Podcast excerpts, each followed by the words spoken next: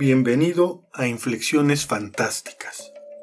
En este podcast podrás encontrar historias cortas que se inscriben en el territorio de lo fantástico, la ciencia ficción, el horror y otras variantes de la llamada literatura de género. Episodio 2. Papiroflexia.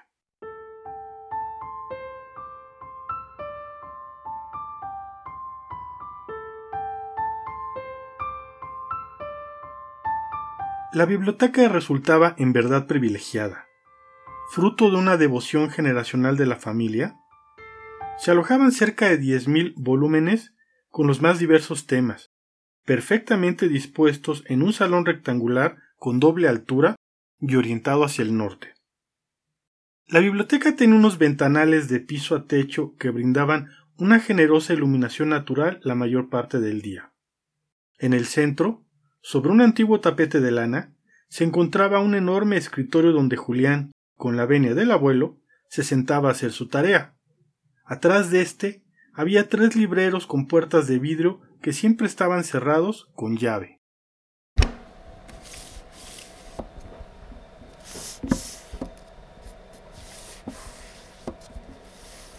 En una ocasión en que el muchacho necesitaba completar algunos datos para la clase de historia, tras consultar en varios libros, se dirigió a la Enciclopedia Británica, que estaba ubicada a un lado de esta bibliográfica caja fuerte.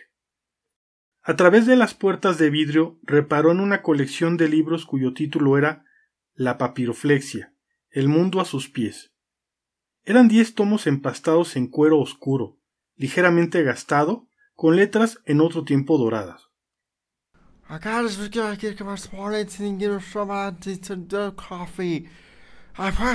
El abuelo fue terminante. Los libros guardados en esa sección de la biblioteca estaban prohibidos. No dio más explicaciones. Sin embargo, no tardó mucho en llegar el momento en que, por un inocente descuido, las llaves quedaron al alcance del muchacho y dicha prohibición fue menos que una sugerencia. Después de revisarlos brevemente en un ingenioso reacomodo, Julián cambió su ubicación con los diez tomos de geografía universal que tenían un aspecto similar por tamaño, forma y material. La opción de consultar su nuevo tesoro en completa libertad era un hecho. La colección entera contaba con detalladas instrucciones para la creación de figuritas de una respetable complejidad, si bien los modelos eran presentados bajo un estricto orden alfabético, también estaban agrupados en lo que daba en llamar el reino animal, el reino vegetal y el reino mineral. Desde luego subdivididos por géneros. Así de amplio podía considerarse el material contenido. Dentro del reino animal, por ejemplo, en la sección destinada a las aves, bajo la letra G, se hallaba la gallina, el gallo, la ganga, el ganso, la garceta, la garza, el gavilán, la gaviota, etc. En el reino vegetal, dentro de la categoría de las rosas, se mencionaban subespecies como la rosa de Castilla, la rosa mosqueta, la rosa rugosa y la rosa turca. Julián tomó un libro al azar, el número 5 de la serie.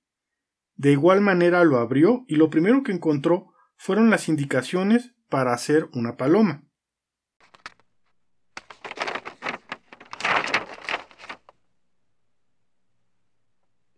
Con menos esfuerzo de lo que pensaba, consiguió una bonita pieza. Quedó tan bien que el logro obtenido le impulsó a probar de nuevo. Regresó el libro que había seleccionado y eligió otro. El resultado, igualmente exitoso, fue un zorro. Así que, pensando en una forma más ambiciosa, decidió empezar por el volumen 1 y hacer todos los modelos que se mostraban. Al día siguiente, después de terminar su tarea, armado de un bloc de hojas blancas recién comprado y una vieja caja de zapatos, se encerró en la biblioteca del abuelo para enfrentar valeroso el desafío.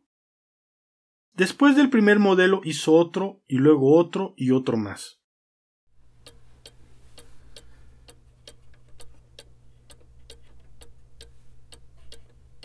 Al terminar el día, a eso de las nueve de la noche, para ser exactos, había pasado ya algunas páginas del libro, era un comienzo bastante prometedor.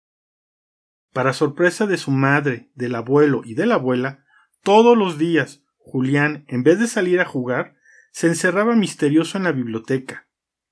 El tiempo transcurría y solo abandonaba un libro para tomar otro. Las figuritas se iban acumulando, los blocs de hojas blancas consumiendo, y el asombro de la familia por la cantidad de tarea que le dejaban al niño, lo que se gastaba en útiles y lo dedicado que era, no tenía igual.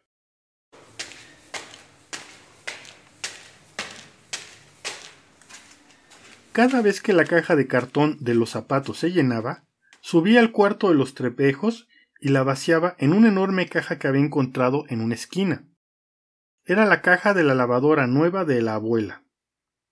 Después de seis largos meses de esta laboriosa rutina, varias visitas al cuarto de los trebejos y más cuadernos de hojas blancas, concluyó o creyó concluir con el reto que la colección completa representaba.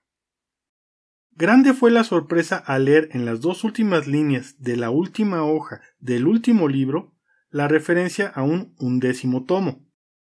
Se dirigió a la zona de los libros prohibidos y, asomándose a través de la puerta de vidrio, lo vio. Era un poco más pequeño y delgado que todos los demás.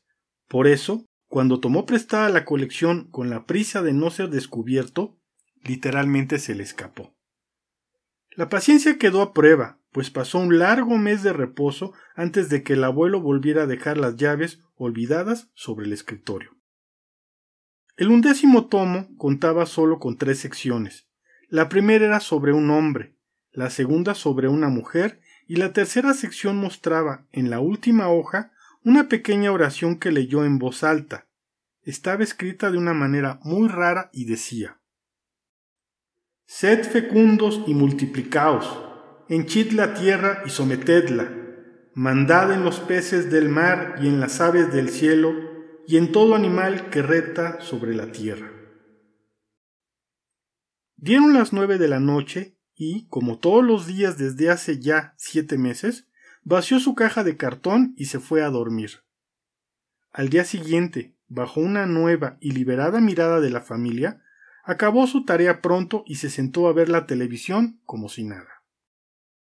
Tras varios días en completa normalidad, Julián subió una tarde al cuarto de los Trevejos para ver sus papirolas, y, al abrir la caja, se dio cuenta de que había más figurillas de las que originalmente recordaba.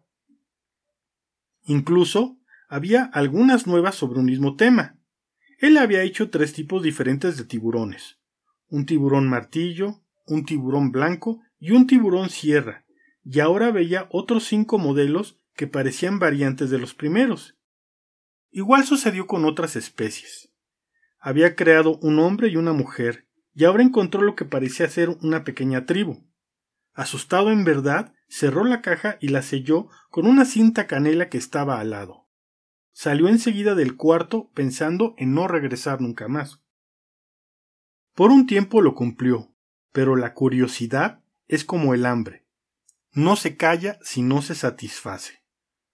Un sábado nada especial regresó al cuarto de los trebejos y, armado con las tijeras de la abuela, por cualquier cosa que pudiera suceder, abrió el sello que había puesto. Al retirar la tapa encontró una infinidad de figuritas que se movían frenéticamente.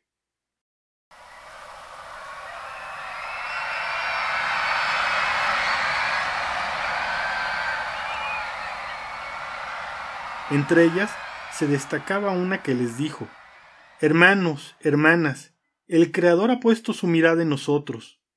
Dios pagará a cada uno conforme a sus obras. Toda rodilla se doblará y toda lengua confesará. Cada uno de nosotros dará a Dios cuenta de sí mismo, porque el día del juicio final ha llegado. Muchas gracias por tu atención. Si esta historia te ha gustado, dale like y compártela si crees que puede ser interesante para alguien más. Próximamente estaremos publicando otro episodio de Inflexiones Fantásticas. Suscríbete para que en su momento esto te sea notificado. Hasta pronto.